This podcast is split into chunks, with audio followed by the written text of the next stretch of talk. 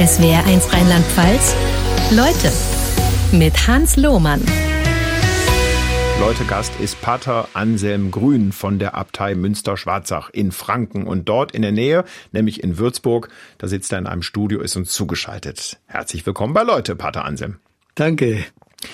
In Wirklichkeit heißen sie Wilhelm mit Vornamen. Und ich habe mal recherchiert, ein altniederdeutscher bzw. althochdeutscher Name, der sich zusammensetzt aus Willio gleich Wille, Entschlossenheit und Helm gleich Helm oder Schutz. Also Wille und Schutz. Und der erste äh, bekanntere Namensträger war auch ein Heiliger, Wilhelm von Aquitanien, 745 bis 812.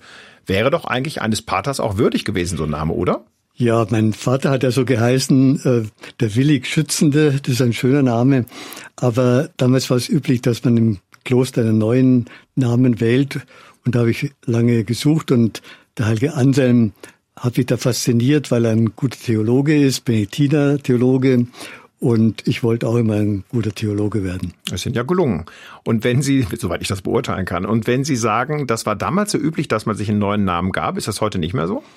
Heute kann man, wenn der eigene Vorname noch nicht im Kloster ist, wir sprechen ja uns mit Vornamen an, kann man auch den alten Namen behalten. Aber die Bedingung ist, dass er noch nicht im, im Konvent üblich ist. Mhm. Jetzt haben wir diese Sendung vor ein paar Tagen aufgezeichnet. Senden Sie am Ostermontag. Also die Bedeutung des Osterfests ist wahrscheinlich jedem klar. Hat eigentlich der Ostermontag aus Ihrer Sicht eine besondere Bedeutung im Vergleich zu den restlichen Oster- und K-Tagen? Gut, am Ostermontag wird immer das Evangelium von den Emmaus-Jüngern vorgelesen und das ist natürlich ein sehr intensives Evangelium, wo die Emmaus-Jünger davonlaufen und dann unterwegs Jesus begegnen. Und deswegen hat der Ostermontag immer die Menschen eingeladen zum Osterspaziergang. Goethe hat schon vom Osterspaziergang gesprochen. Und der Ostermontag ist, wenn das Wetter natürlich stimmt, so ein guter Tag, auch einen langen Spaziergang zu machen, mhm. dann irgendwann einzukehren und so gleichsam das, was im Evangelium vorgelesen wird, auch zu erfahren. Und da ziehen Sie dann alleine los heute Nachmittag, wenn das Wetter passt, oder mit Ihren Mitbrüdern zusammen oder vielleicht mit Verwandten? Na, Verwandte sind an Ostern nicht da. Da gehe ich meistens allein. Wir haben so eine schöne Bachallee und da genieße ich einfach den Frühling und ähm, ja, das aufblühende Natur. Aufblühende Natur ist das Stichwort. Ostern ist ja ein Aufbruchsfest, wenn man so will.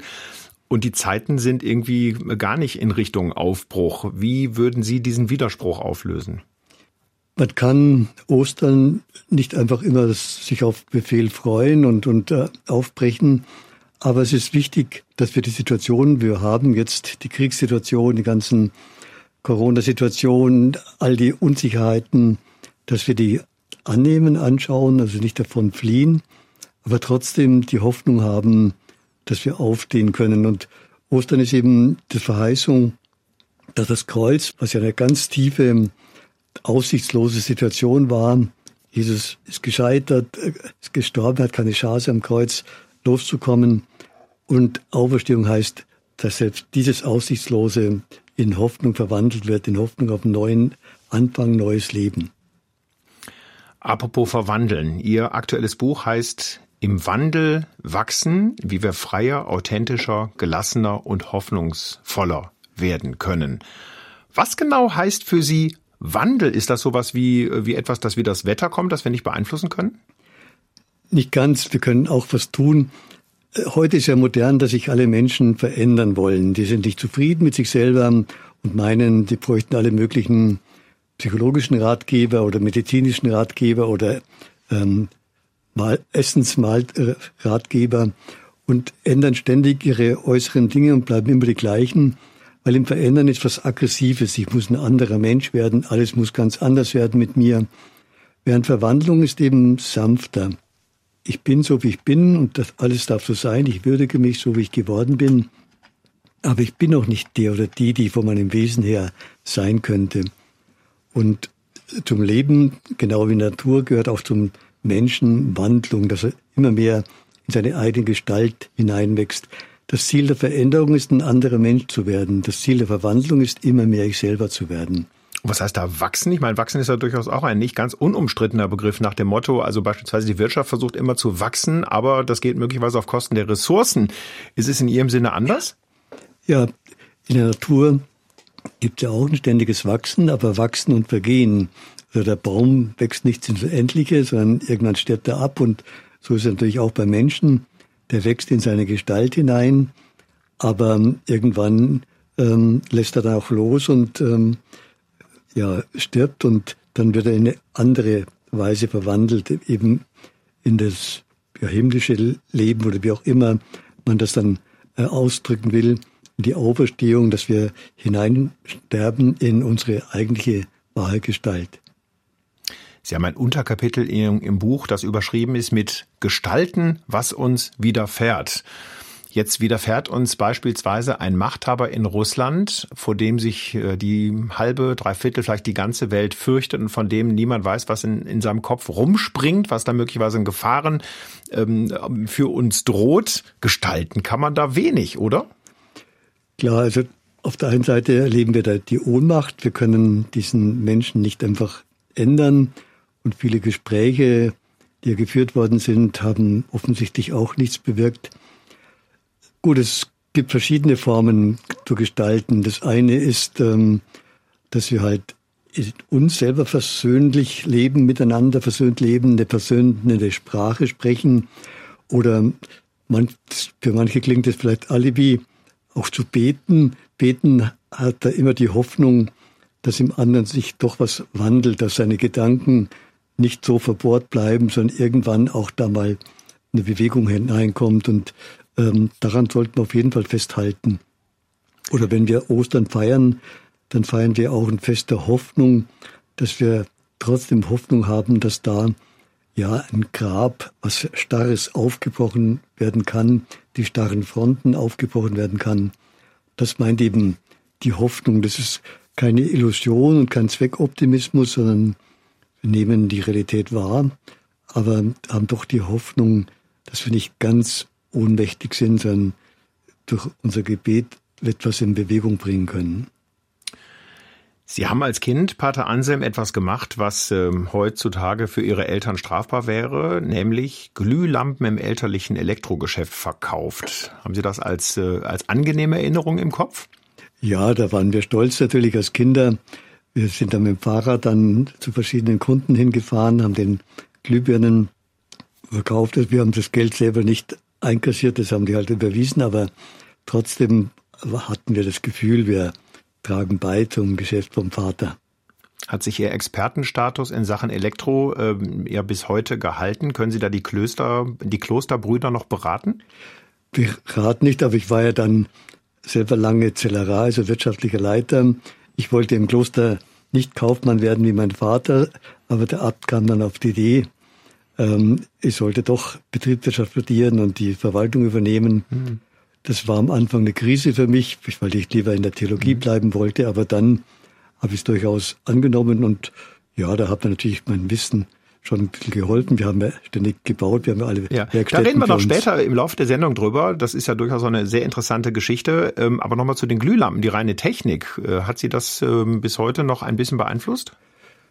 Ja, ich, zum Beispiel, äh, wir haben als Kind auch selber äh, repariert, wenn, wenn da äh, unser Vater hat, wir hatten einen elektrischen Rasenmäher und unser Vater hat öfter mal dann ähm, die Schnur durchschnitten, äh, weil er nicht aufgepasst hat und dann haben wir dann alle möglichen äh, Reparaturen dann gemacht und neuen Stecker reingetan. Sie haben mit 19 Abi gemacht, sind direkt ins Kloster Münster-Schwarzach da als Novize eingetreten, sind da heute noch, schreiben aber auch über Wandel, sind aber im Grunde genommen selber die Konstanz in Person. Gibt es da einen Widerspruch? Nein, die Wandlung muss nicht immer ständige Ortsveränderung sein, sondern es geht um eine innere Verwandlung, dass man lebendig bleibt. Und das ist für mich schon ganz wichtig. Der C.G. Jung sagt, es gibt zwei große Feinde der Verwandlung. Das eine ist so ein vorschriftsmäßiges Verhalten, dass ich mich nur an den Normen halte. Und das Zweite ist, ähm, der größte Feind der Verwandlung sagt, er ist ein erfolgreiches Leben. Wenn man immer Erfolg hat, hat man das Gefühl, ich kann doch stehen bleiben, ist doch alles in Ordnung. Und da ist, glaube ich, ganz wichtig, ähm, dass ich innerlich wandle, dass ich mich nicht zufrieden gebe, auch mit den Büchern nicht zufrieden gebe und sage, jetzt habe ich genügend geschrieben, jetzt kann ich mich zur Ruhe setzen, sondern ich möchte innerlich auf dem Weg bleiben. Sie sind vor kurzem 77 geworden. Runde Zahl. Bei uns äh, würde man sagen Schnapszahl. Vielleicht bei Ihnen auch. Ich meine, im Kloster Münster-Schwarzach wird ja alles Mögliche an Lebensmitteln und Trinkbarem produziert. Schnaps glaube ich auch. Ähm, wie kann ich mir so ein Fest im Kreis Ihrer Mitbrüder vorstellen, jetzt mal abseits von gemeinsamen Gottesdienst und Gebeten? Gut, Ostern ist natürlich bei uns vor allem die, durch die Liturgie geprägt. ich meine jetzt, ich meine jetzt Ihren Geburtstag. Oder den Geburtstag? Ja. Gut, ähm, der 77. der war nicht äh, groß. Der 75. den haben wir groß gefeiert. Da, da war ein Symposium, da haben wir so 250 Gäste gehabt und waren ein paar Vorträge und abends ein Konzert mit Clemens Pittlinger. Und natürlich ähm, beim Abendessen gab's Bier, waren auch für die Mönche. Das war schon fest auch für die Mönche. Der 77. den haben wir nur in der Verwaltung, so mit Kaffee trinken, am Vormittag äh, etwas gefeiert. Und die Mitbrüder, die gratulieren mir zwar, aber sonst gibt's da nichts Extras. Und da gab's dann kein Bier zum 77. Nein, da, nee. Meine Geschwister rufen dann an, aber sonst gab's da nichts. Und wenn es Bier gibt, ich muss mal völlig äh, ähm, ja unbeleckt nachfragen, also wird da auch mal wie bei weltlichen 77. oder 75. oder 80. Geburtstag mal richtig viel Bier getrunken oder bleiben die Brüder immer kontrolliert? Ja, es gibt normalerweise eben nur eine Flasche. Oh, und, äh, nicht so viel. Hm. Ja, einen halben Liter halt. okay. Ähm, gibt es Parallelen zwischen Ihrem Leben im Kloster, im Gemeinschaft, in der Gemeinschaft Ihrer Mitbrüder, äh, Parallelen zu denen einer, einer normalen Wohngemeinschaft, wie Sie zum Beispiel Studenten leben? Ja, dass wir vieles gemeinsam haben, dass wir gemeinsam die Toiletten haben, gemeinsam ähm, essen natürlich, ähm, und dass wir zum Beispiel die Toiletten müssen, die werden verteilt, dass die geputzt werden. Ich komme auch alle vier Wochen mal dran in dem, unserem Gang. Ja, das ist so ein bisschen wohngemeinschaftmäßig, aber mhm. ähm, bei Wohngemeinschaften klappt das oft nicht mit dem Kloputzen. Bei Ihnen? Doch, das, da gibt's einen Plan, wer welche Woche dran ist. Gibt's dann, in WGs auch, aber da drückt sich dann manch einer. Na, da ist, die meisten halten die schon dran. Sie haben sich, Pastor Anselm, in Ihrer umfänglichen schriftstellerischen Tätigkeit unter anderem mit der Midlife Krise, mit der Midlife Crisis beschäftigt, wie sie der Psychologe Jung auch beschreibt. Ähm, und das betrifft ja viele Menschen, und mit ihrer, mit ihrer Erfahrung, mit ihren 77 Lenzen auf dem Buckel, warum gibt's die überhaupt? Haben Sie dafür eine Erklärung?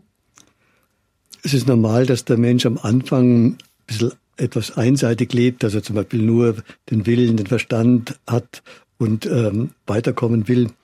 Und irgendwann hat er was übersehen, zum Beispiel den Weg nach innen oder hat seine Gefühle übersehen. Und dann wird er eingeholt auf einmal durch Unsicherheit oder durch Träume, die ihn verunsichern oder die Emotionen treten auch. Er spürt auf einmal, dass er empfindlicher wird dass er nicht mehr so sicher ist. Oder er fragt sich, war das jetzt alles? Geht es immer so weiter bis ans Lebensende? War das mein Leben? Die Lebensmittel ist sicher so eine Zeit, wo der Mensch neu reflektiert, will ich ewig so weiterleben oder soll es immer höher raufgehen oder braucht es andere Werte? Ging Ihnen das auch mal so? Gut, ich habe lange Jugendarbeit gemacht und so mit 45 habe ich gemerkt oder mit 47, jetzt ist eigentlich Zeit aufzuhören. Ich kann nicht ewig jugendbewegter bleiben und ähm, ich muss anders leben. Und natürlich irgendwann äh, habe ich auch gemerkt, dass ich nicht einfach nur immer mehr arbeiten kann, immer mehr machen muss, sondern ich muss nach innen gehen, sonst wird mein Leben irgendwo leer und routiniert. Und wenn so eine Krise dadurch entsteht, dass man sich halt Gedanken macht, was soll mein restliches Leben noch bringen, ist dann der Begriff Krise im Grunde zu Unrecht negativ irgendwie, ja, beschieden, wenn man so will? Also ist das eher eine Chance, Midlife-Chance? Ja, also die Krise ist immer auch eine Chance. Ich denke, es gibt kein Leben ohne Krisen. Die Pubertätskrise, die Erwachsenenkrise mit zwischen 18 und 24, die Midlife, die bei der ähm, Pensionierung äh, gibt es immer wieder Krisen und das ist immer eine Chance, einfach neu seine Maßstäbe zurechtzurücken, die Kräfte neu zu verteilen. Also ich denke, es ist normal. Und wichtig ist, viele meinen, es darf keine Krise geben, dann beißen sie die Zähne zusammen und meinen, sie müssten äh, so kontrolliert weiterleben, aber irgendwann brechen sie dann zusammen, bekommen einen Burnout, weil sie können ihr Leben nicht mehr so kontrollieren wie bisher. Sie müssen einfach auch geschehen lassen. Was will in mir wachsen? Was will in mir reifen? Heißt, ja, Ihr Rat wäre, lass alles auf dich zukommen. Ja, und sei sensibel, schau, schau, was deine Gefühle dir sagen. Oder wenn du dich einfach mal still auf die Bank setzt, jetzt äh, an Ostermontag beim Spaziergang einfach mal wahrnehmen, stimmt so mein Leben, bin ich zufrieden, dankbar, oder habe ich das Gefühl, da ist noch Unruhe, da will noch was wachsen, da will mhm. ja noch irgendwas sich zu Wort melden und dem sollte ich dann einfach folgen.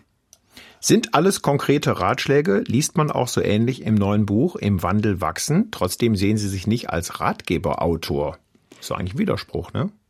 Ja, weil so die amerikanischen Ratgeberbücher, die sagen, es gibt drei Wege, wenn du die gehst, dann ist dein Leben sofort in Ordnung.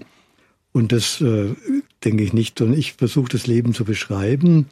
Natürlich schon auch Hilfen zu geben, was könnte helfen, aber nicht so, du musst das machen, also von außen her, ich weiß besser, äh, sondern ich möchte die Menschen in Berührung bringen mit der Weisheit ihrer eigenen Seele. Ähm, ich möchte nur Beispiele erzählen, möchte Gesetzmäßigkeiten des Lebens aufschreiben, aber ähm, letztlich soll der Mensch selber, der Leser selber spüren, was ist für mich gut. Und ich vertraue eben, dass jeder so eine Weisheit in sich hat und die Weisheit weiß genau, was für mich gut ist. In Ihrem Buch Im Wandel wachsen stehen Lebensbeschreibungen Betrachtungen, wie auch immer, auch ja, Ratschläge, auch wenn so dieses Ratgeber, äh, äh, dass der nicht passt, ist klar, haben wir verstanden. Aber ähm, ist, ist immer 90 Prozent, würde ich sagen, könnte auch jemand, der überhaupt nicht christlich lebt, so unterschreiben. Ähm, frage ich mal ganz konkret, kann jemand, der mit Kirche nichts am Hut hat, trotzdem christlich leben oder ist das möglicherweise gar nicht so genau zu trennen? Doch, der kann auch christlich leben und ich denke, ich wende mich an, in meinen Büchern eben sowohl an die typisch christlichen Kirchgänger und äh, in der Kirche engagierten Menschen, aber auch an die Fernstehenden, an die, die sich danach sehnen, nach Werten zu leben, aber auch ähm, Atheisten leben, lesen auch manche Bücher. Manches können sie genauso verwenden. Natürlich, ich spreche aus dem Glauben heraus, aus der christlichen Tradition heraus, aber die christliche Tradition war immer schon im Dialog mit der Philosophie, mit der Psychologie und vieles, was die Spiritualität anbietet, das wird ja heute von modernen Psychologen ähnlich gesehen. Natürlich hat die Spiritualität noch eine andere Tiefe, dass ich nicht alles selber machen muss, sondern dass ich auch vertraue, dass Gottes Geist in mir wirkt, dass ich unter Gottes Segen stehe und dass das, was ich versuche, auch dann unter Gottes Segen gelingt. Papst Franziskus zählt auch zu Ihren Lesern, habe ich gelesen. Woher wissen Sie das? Hat er sich mal irgendwie dazu geäußert? Ich weiß einmal, ähm, dass er, als er noch Kardinal in äh, Buenos Aires war, dass er dann 500 Bücher von mir äh, seinem Priester geschenkt hat. Das hat mir ein Verleger erzählt in Buenos Aires. Und äh, in Rom hat er den Priestern empfohlen, das stand dann auch in der Zeitung oder ein Mitbruder hat das auch erzählt, äh, dass sie mein Buch über die Lebensmittel lesen sollen, den Priestern, mhm. wenn sie da in Krise geraten sind. Kann man stolz sein, oder? Ja, bin ich dankbar. Okay. Äh, aber mehr haben Sie jetzt nicht gehört. Es gab jetzt keinen Austausch mit dem Papst darüber. Nein, ich habe ihn noch nicht getroffen. Als ich früher öfter mal in Argentinien war, wollte er, glaube ich, mal kommen, aber irgendwann war er dann doch verhindert.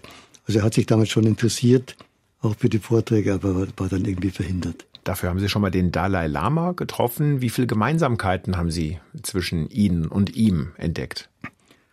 Gut, der Dalai Lama äh, ist ja auch sehr offener Mensch und toleranter. Der will ja nicht, dass alle Buddhisten werden, sondern dass die Christen auch Christen bleiben. Und viele Ratschläge, zum Beispiel Mitgefühl, das ist für ihn ganz wichtig. Das ist ja auch im christlichen Bereich wichtig. Barmherzigkeit heißt ja auch mitfühlen, mitfühlen mit den Menschen, aber auch mit den Pflanzen, mit den Tieren, mit der Schöpfung. Da sind wir einig und viele Weisheiten des Buddhismus sind ja auch eher psychologische Weisheiten, die mit den äh, psychologischen Weisheiten des Christentums übereinstimmen. Da darf man sich gerne bedienen. Ja. Sie waren, Sie haben es vorhin schon mal angesprochen, eine Zeit lang Zellerar im Kloster Münster-Schwarzach. Das ist also sozusagen der Wirtschaftschef von dem ganzen Betrieb. Und das mit dem Betrieb meine ich wörtlich. Das ist ja im Grunde genommen ein mittelständischer Betrieb. Jetzt sind Sie 77, haben das vor ein paar Jahren abgegeben, wie ein Rentner. Aber ansonsten sind Sie natürlich kein Rentner. Sind Sie froh, dass Sie da die Verantwortung los sind? Ja, ich bin froh, weil die Bürokratie und die Vorschriften, äh, bürokratischen Vorschriften werden immer äh, rigider und da merke ich, da bin ich allergisch gegen so eine kleinliche Bürokratie. Man soll immer auch seinen Menschenverstand noch benutzen können und manche Vorschriften, die kann man vom Menschenverstand her nicht mehr nachvollziehen. Sie haben Geld erwirtschaftet fürs Kloster durch Anlagen in Aktien und andere Wertpapiere. Ähm, und das ist auch manchmal kräftig in die Hose gegangen. Würden Sie es unterm Strich gesehen trotzdem nochmal so machen? Ja, natürlich. Also insgesamt, ich habe jetzt 40 Jahre, ich mache das ja immer noch, die Geldgeschäfte. Und innerhalb von 40 Jahren habe ich dadurch der Abtei wirklich viel ähm, verdient und äh, das, das ganze Projekt war Erfolg. Natürlich, es gibt kein Gewinnen ohne Verlieren. Zwischendrin bei der Finanzkrise oder bei der ganzen Blase 1999, dann 2008, da, da gab es natürlich auch Verluste, aber die, das waren natürlich Buchverluste. Da muss man dann aussitzen und dann nach zwei, drei Jahren war das wieder. Ähm, Na, wobei 1999, 2000, da sind ja einige Unternehmen aus der Dotcom-Zeit in sich zusammengebrochen und bis heute nicht wieder auferstanden.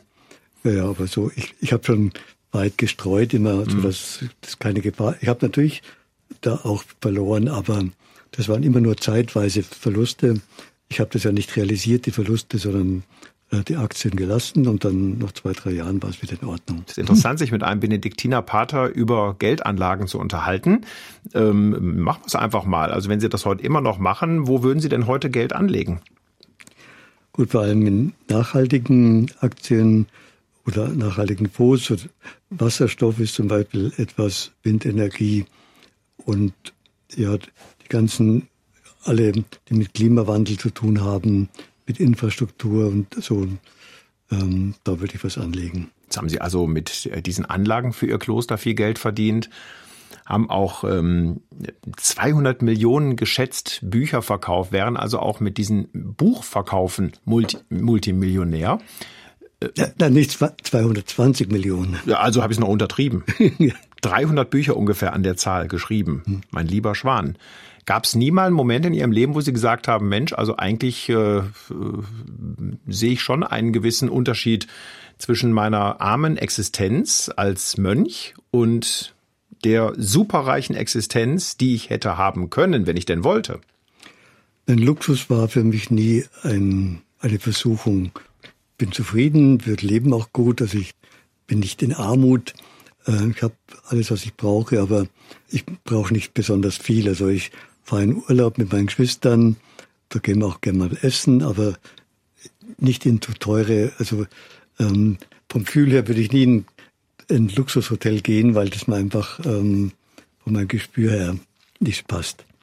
Sie sind ein sehr auffälliger Mensch mit Ihrem grauen Rauschebart. Ob Sie den jetzt auch tragen, kann ich nicht sehen, weil wir sind ja im Schaltgespräch miteinander verbunden. Sie sind in Würzburg in einem Studio des Bayerischen Rundfunks, aber ich gehe davon aus, diesen Bart haben Sie noch. Natürlich. Da fallen Sie im Urlaub aber auch mal hier und da auf, oder?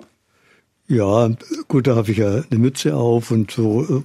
Und ich gehe halt, ich gehe, wir gehen zusammen mit meinen Geschwistern. Wenn die Leute vorbeigegangen sind, dann bleiben wir manchmal stehen, aber das achte ich nicht. Meine Geschwister hören es dann, dass sie dann über mich reden, aber mhm. mich interessiert es dann nicht. Was sind Ihre äh, bevorzugten Urlaubsziele? Äh, Tirol, Zillertal waren wir die letzten Jahre immer. Wir haben, Pater Anselm, seit zwei Jahren Corona-Pandemie. Man hofft, es geht so langsam mal dem Ende entgegen. Niemand weiß das so ganz genau, was da vielleicht auch im Herbst wiederkommt, auch wenn es jetzt im Frühjahr wärmer wird. Und wir haben eine gewisse Unversöhnbarkeit, die Corona ans Licht gebracht hat. Unversöhnbarkeit bei Meinungen, im Streit. Da geht ein Riss teilweise durch Familien. Muss das so sein? Nein, das muss nicht so sein. Also da bin ich auch erschrocken. Manche Menschen haben mir erzählt, dass äh, in der Familie wirklich totaler Streit ist. Wichtig ist, dass wir einfach noch ins, im Gespräch bleiben und dass es nicht um Rechthaberei geht, hat der oder der Recht, sondern dass wir aufeinander hören, dass wir dahinter hören, was ist versteckt dahinter, hinter so einer rigiden Meinung. Oft sind es ja Ängste, manchmal sind es auch irgendwelche Fake News, die, die man aufgesetzt ist. Da ist wichtig, sich gut zu informieren ähm, und immer auch auf das Gemeinsame achten. Selbst wenn man eine verschiedene Meinung hat, der eine lässt sich impfen, der andere nicht, ähm, dass man sagt, wir haben noch genügend gemeinsame Basis, wir müssen nicht ständig darüber streiten, so oder so, sondern wie können wir verantwortlich damit um, äh, dass wir auch die anderen schützen. Das ist auf jeden Fall wichtig. Und wir dürfen eben nicht spalten. Also das war schon eine große Gefahr. Am Anfang war die Gesellschaft sehr solidarisch miteinander, aber dann ist so die Spaltung ähm, hat angefangen und das tut nicht gut. Aber Spaltung in der Gesellschaft zeigt immer, dass auch Menschen gespalten sind, dass sie nicht offen sind, ihre Ängste angeschaut haben, sondern einfach nur ähm, die innere Spaltung nach außen getragen haben. Kann ich theoretisch alles nachvollziehen, aber wenn ich jemanden höre, der sagt, was weiß ich, Karl Lauterbach ist im Grunde genommen Spinner, der erzählt Stuss und das ist sowieso alles von höheren Mächten gesteuert und äh, Corona wird überschätzt in seiner Gefahr und äh, die Medien werden von der Politik dafür bezahlt, Lügen zu verbreiten und so weiter und so fort. Gut, das könnte man jetzt wegdrücken und sagen, nehme ich nicht ernst. Aber äh, sagen wir mal, ein, ein Punkt, wo ich da eine Spaltung überwinden kann, sehe ich jetzt auch nicht. Wo wäre das? Gut, ich würde schon erstmal fragen, woher weißt du das alles? Und ähm, der Lauterbach versucht nach bestem Wissen und Gewissen das zu machen. Absolute Wahrheit hat keiner von uns. Äh, du auch nicht und so weiter. Und warum versteifst du dich da so und woher weißt du das?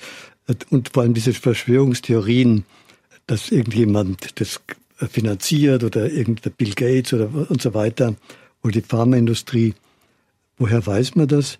Und ich erlebe, die Verschwörungstheorien gehen eigentlich davon aus, eigentlich darf die Krise gar nicht sein. Äh, wenn der Politiker nicht gewesen wäre, wäre die Krise nicht äh, entstanden. Und das ist Unsinn. Da merkt man, die Krise hat uns alle verunsichert und zeigt, wir können die Welt nicht mehr kontrollieren. Und diese Menschen meinen aber, alles wäre kontrollierbar. Und das stimmt einfach nicht. Die müssen sich aussöhnen, dass unsere Welt ähm, unsicher geworden ist, dass wir manchen gegenüber auch ohnmächtig sind und dass wir einfach reagieren müssen und nicht einfach so tun, als ob da irgendjemand schuld ist. Immer wenn ich Schuldige suche, heißt es, normalerweise darf es gar nicht passieren. Dass es passiert ist, da müssen irgendwelche Menschen schuld sein. Und das stimmt eben nicht. Apropos Krise und apropos Schuld sein. Wer ist daran schuld, dass in der katholischen Kirche gerade gefühlt überhaupt nichts rund läuft? Also die Kirchenmitglieder laufen in Scharen davon, die Kirchenoberen Manch ein Bischof, auch der emeritierte Papst Benedikt XVI. geben ein schlechtes Bild ab. Woran liegt das? Gut, die Kirche war halt zu lange auf hohem Ross gestanden, hat ihr Macht ein Stück missbraucht und vor allem natürlich bei dem sexuellen Missbrauch hatte da sehr viel Leid bewirkt und hat immer aber auf der moralischen Ebene sich so äh, gebärdet, als ob sie die moralische Instanz wäre, hat den Menschen selber schlechtes Gewissen eingeimpft, indem sie moralisiert hat. Und das ähm, rächt sich natürlich jetzt. Und gut, für mich ist das auch eine Krise, die durchaus eine Chance ist. Die Kirche muss einfach demütiger werden, äh, darf nicht mehr so moralisieren, sondern muss schauen, wie kann ich den Menschen helfen in, in ihren Ängsten, in ihren Nöten, in ihren ähm, Verwundungen und nicht eben ähm, meinen, ich kann mich hinter einer Rolle verstecken. Heißt das, bevor die Kirche den Menschen helfen kann, muss sie erstmal sich selbst äh, helfen und da beispielsweise ja, gewisse einengende Regeln abschaffen, wie dass die Frau kaum was zu sagen hat und dass die katholischen Geistlichen im Zölibat leben müssen. Gut, ähm, die strukturellen Veränderungen sind sicher auch notwendig, wie zum Beispiel ähm, Zölibat. Ich begleite ja viele Priester, auch Priester, die ihr Priesteramt aufgegeben haben. Wir haben ein Rekollektiehaus, Männer und Frauen in der Kirche arbeiten, da bekomme ich das ja alle, alles mit. Es wäre sicher ehrlicher da, dass ähm, beides ist Zölibat und Freiheit. Und Frauen äh, ist sicher auch wichtig, dass die Frauen mehr zu sagen haben, dass sie auch in die Ämter hineinkommen. Aber das ist natürlich ein Prozess. Ich hoffe, dass der angestoßen wird, aber bis die ganze Kirche sich bewegt, das dauert sicher eine Zeit. Was für ein Ende dieses Prozess erhoffen Sie sich? Also beispielsweise, dass sagen wir mal in 20, 30 Jahren vielleicht auch eine Frau Papst werden kann, Päpstin werden kann? Ja, das ist vielleicht noch etwas. Erstmal sollte Frau Priesterin werden. Äh, das grundsätzlich dann auch Päpstin, das habe ich auch nichts dagegen. Sicher möglich, aber in 20 Jahren glaube ich noch nicht, dass es so, so weit ist. Ähm, ich glaube, die Kirche kann sich nur bewegen, wenn wir regional verschieden sind. Also wenn, weil wenn der Papst eine regelt für die ganze gesamte Kirche, dann gibt es auch eine Spaltung. In Afrika gibt es andere Maßstäbe als in Europa. Ich erlebe das auch in anderen Kirchen, äh, die fast gespalten werden an, an so Frage wie Homosexualität, Umgang damit. Mhm. Und da merkt man, das sind sekundäre Themen, die dann auf einmal spalten. Und da braucht es einfach mehr, mehr Toleranz und mehr verschiedene, verschiedene ähm, Meinungen, die, die sein dürfen. Gibt es eigentlich, Pater Anselm, Situationen, in denen Sie auch nicht weiter wissen? Also nach dem bisherigen Gespräch habe ich den Eindruck, Ihnen fällt auf jede Lebenslage was ein. Gibt es so eine Situation, wo Sie sagen, boah, da bin ich auch am Ende mit meinem Latein? Gut, jetzt mit dem Krieg in der Ukraine kann ich natürlich gar nichts beitragen, außer, außer Gebet, aber da merke ich schon auch so eine, äh, eine Ohnmacht oder natürlich die Klimawandel. Wir können einiges tun. Wir haben in der Abtei gewinnen wir 140 Prozent unserer Energie, Energie aus regenerativen Quellen. 140? Ja. Also 40 Prozent können sie auch noch abgeben. Ja. Richtig gerechnet. Mhm. Ja. Ähm, also wir versuchen dann schon unseres zu tun, aber das ist immer nur ein kleiner Beitrag und ähm, dass da die ganze Welt sich bewegt und ähm, oder in manchen Ländern wie Brasilien, wo das überhaupt kein Thema ist, das ähm, macht mich natürlich schon manchmal ratlos. Aber trotzdem, ich erkenne das dann an, akzeptiere das, aber ich habe immer trotzdem noch die Hoffnung, die Hoffnung, dass sich was wandelt.